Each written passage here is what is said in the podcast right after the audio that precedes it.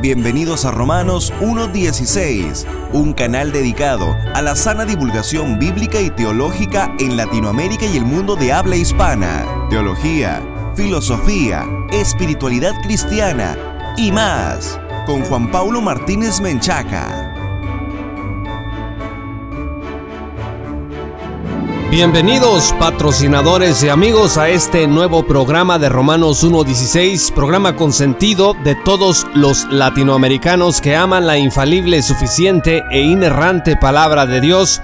Muchas gracias por escuchar este programa, un saludo fraternal a todos los que nos escuchan a través de Radio Élite por el 99.7 FM en Ecuador.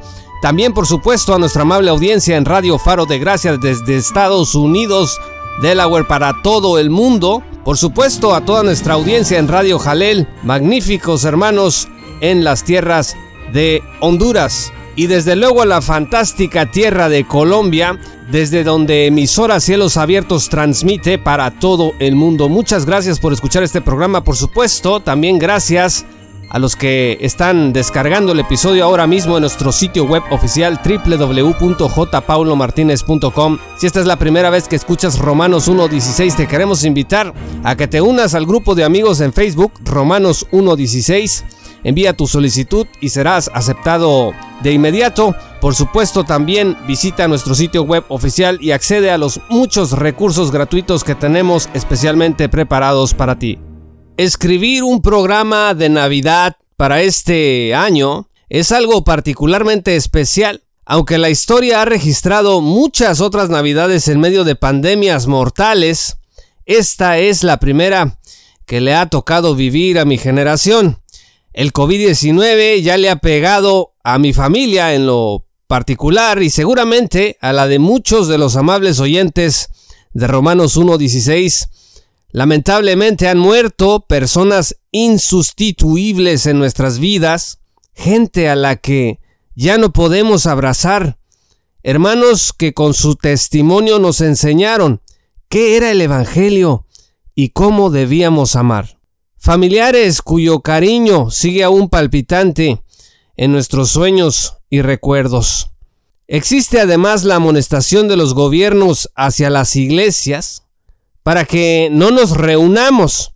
Lo mismo para las familias. Se nos ha indicado que celebrar como multitud entre familias nucleares y familias de la fe solo agravará el problema. En las últimas horas se habla de una nueva cepa del virus del COVID-19 y bueno, las noticias de este orden se multiplican y todo esto genera tristeza, genera ansiedad, acendra la soledad. Pero amigos, ¿qué es la Navidad? ¿Acaso la Navidad son felices fiestas, entre comillas, como el mundo lo pregona?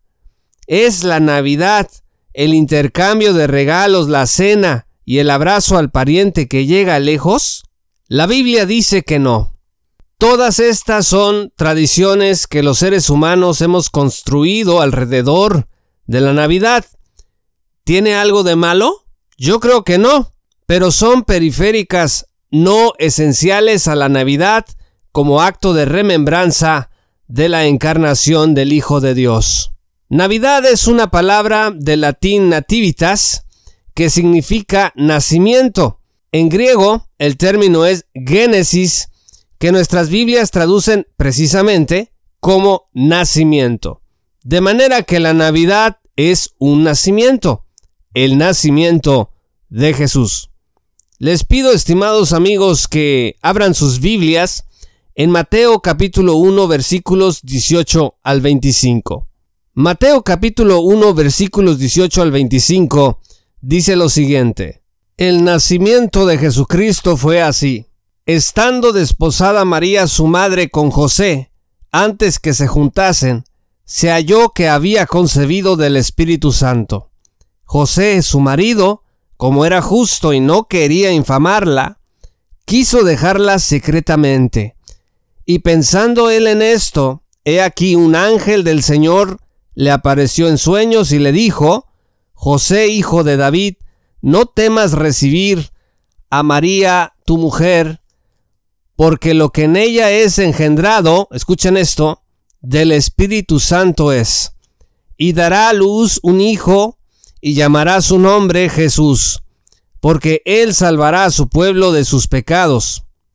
Todo esto aconteció para que se cumpliese lo dicho por el Señor por medio del profeta cuando dijo, He aquí una virgen concebirá y dará a luz un hijo, y llamará su nombre Emanuel, que traducido es Dios con nosotros.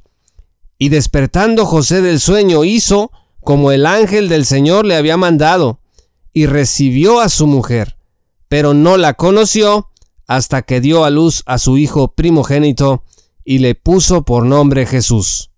El versículo 18 amigos dice que Jesús fue concebido del Espíritu Santo. A diferencia de nosotros que resultamos de la unión de nuestros padres, Jesús se encarnó en María, una joven virgen que Dios ordenó para ser la madre de Jesús por el solo poder de su soberana voluntad. De María el Evangelio dice que fue una mujer especialmente bendecida por Dios. Vean ustedes Lucas capítulo 1 versículos 39 al 42. Lucas 1 versículos 39 al 42 dicen, en aquellos días, levantándose María, fue deprisa a la montaña, una ciudad de Judá, y entró en casa de Zacarías y saludó a Elizabeth. Y aconteció que cuando oyó Elizabeth la salutación de María, la criatura saltó en su vientre. Y Elizabeth fue llena del Espíritu Santo, y exclamó a gran voz, y dijo, Bendita tú entre las mujeres, y bendito el fruto de tu vientre. Y fíjense los versículos 26 al 36, ahí mismo, un poco antes, hay más información sobre la Navidad.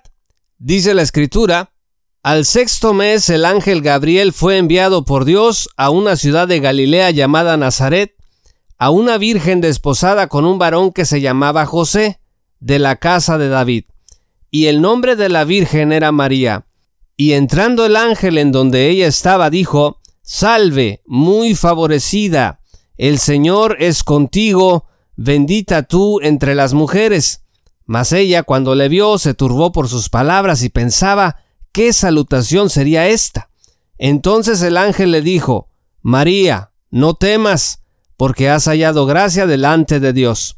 Y ahora concebirás en tu vientre, y darás a luz un hijo y llamarás su nombre Jesús Escuchen esto. Este será grande y será llamado el Hijo del Altísimo, y el Señor Dios le dará el trono de David su padre, y reinará sobre la casa de Jacob para siempre, y su reino no tendrá fin. Entonces María dijo al ángel, ¿Cómo será esto? Pues no conozco varón. Respondiendo el ángel le dijo, El Espíritu Santo vendrá sobre ti, y el poder del Altísimo te cubrirá con su sombra por lo cual también el santo ser que nacerá será llamado Hijo de Dios. Amigos, el ángel Gabriel vino a Galilea a decirle a María que su concepción era inminente, que sería llena de gracia. Fíjense que Elizabeth, acabamos de leer, también se dijo de ella que fue llena del Espíritu Santo. Aquí en el caso de María dice la escritura que sería llena de gracia o muy favorecida que el Señor estaría con ella y que sería bendita entre las mujeres. Ahora, aunque esto resulte sumamente impactante, lo que rodeó a María y María misma no es de ningún modo lo fundamental. María no es el centro de la Navidad. El ángel anunció que el niño sería llamado Jesús y que el Señor Dios dice la escritura, le daría el trono de David su padre, y reinaría sobre la casa de Jacob para siempre, y su reino no tendría fin. Así que dos cosas quedan claras aquí sobre el nacimiento de Jesús. Número uno, según Mateo 1 versículos 18 al 25, Jesús nacería para salvar a su pueblo de sus pecados. Y número dos, según Lucas 1 versículos 39 al 42, Jesús nacería para ser rey en un reino que no tendrá fin. Así se cumplía la profecía de Isaías 9, versículos 6 al 7. Isaías 9, versículos 6 al 7 dicen, Porque un niño nos es nacido, hijo nos es dado, y el principado sobre su hombro, y se llamará su nombre admirable, consejero, Dios fuerte, Padre eterno, príncipe de paz. Lo dilatado de su imperio y la paz no tendrán límite sobre el trono de David y sobre su reino, disponiéndolo y confirmándolo en juicio y en justicia desde ahora y para siempre. El celo de Jehová de los ejércitos hará esto. Príncipe de paz, de acuerdo con el versículo 6, es un título que Jesús recibió al traer la paz con Dios por medio de su sacrificio expiatorio. En la cruz, vean Romanos 5, versículo 1, que tenemos paz con Dios gracias a nuestro Señor Jesucristo, por medio de nuestro Señor Jesucristo, y además es príncipe de paz al venir a anunciar el reino futuro en donde habrá verdadera paz internacional en términos no solamente espirituales entonces, sino materiales. Cuando a una persona le han quitado la posibilidad de abrazar a sus amados, cuando se proyecta una cena sin invitados, cuando llegan los recuerdos de las ausencias en medio de la soledad o de la enfermedad, ¿qué le queda a una persona? Le queda todo. Le queda Cristo si esa persona es hija de Dios. Le queda la oportunidad, una oportunidad de oro, de paladear algo de las mieles detrás del derrumbe de las fiestas, de los obsequios que distraen de lo esencial. El nacimiento de nuestro Redentor y Rey. Miren lo que fue dicho a los pastores. Lucas 2, versículos 9 al 14 dice, Y he aquí se les presentó un ángel del Señor, y la gloria del Señor los rodeó de resplandor, y tuvieron gran temor. Pero el ángel les dijo, No temáis, porque he aquí os doy nuevas de gran gozo, que será para todo el pueblo, que os ha nacido hoy en la ciudad de David un Salvador que es Cristo el Señor. Esto os servirá de señal. Hallaréis al niño envuelto en pañales y acostado en un pesebre. Y repentinamente apareció con el ángel una multitud de las huestes celestiales que alababan a Dios y decían, Gloria a Dios en las alturas, y en la tierra paz, buena voluntad para con los hombres. No debemos tener miedo, mis amados hermanos y amigos, que estas nuevas de gran gozo te acompañen hoy y siempre. Que tengas una feliz Navidad. Esto fue Romanos 1.16 con Juan Paulo Martínez Menchaca. Únete como patrocinador y apoya la sana divulgación bíblica y teológica en América Latina. Búsquenos y síguenos en nuestro sitio web oficial, redes sociales y otras.